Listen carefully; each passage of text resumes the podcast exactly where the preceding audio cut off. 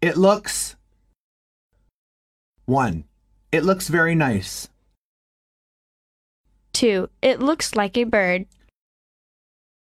3. It looks like Manhattan.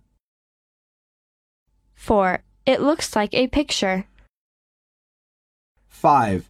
It looks as if it's going to rain. Dialogue 1. It is a warm day, isn't it? Yes, the weather looks pretty good. How time flies. Spring is around the corner. Listen, the birds are singing everywhere and the flowers are blooming. I'm so glad that my favorite season is coming.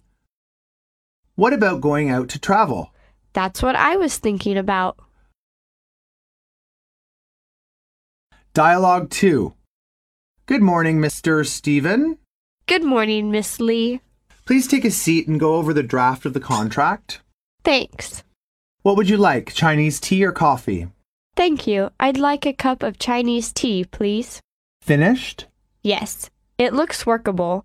Where shall I put my signature? Here and here. Well, sign two originals, each in the Chinese and English.